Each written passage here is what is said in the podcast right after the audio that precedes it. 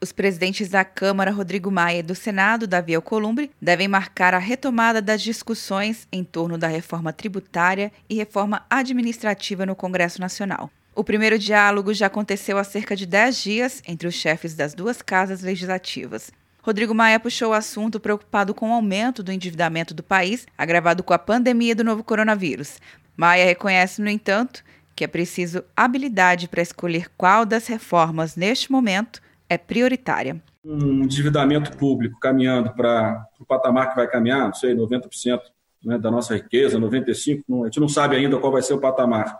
É, as nossas reformas vão ter que ter, ser pensadas de outra forma questão tributária, qual vai ser a reforma tributária que vai ter que ser implementada? Vai precisar fazer, mas é a de bens e serviços? É olhar a questão da renda? Não sei. Isso aí a gente vai ter que olhar com, com, com a equipe econômica, com os economistas tratam do tema. administrativa, a discussão vai ter que ser em outro patamar.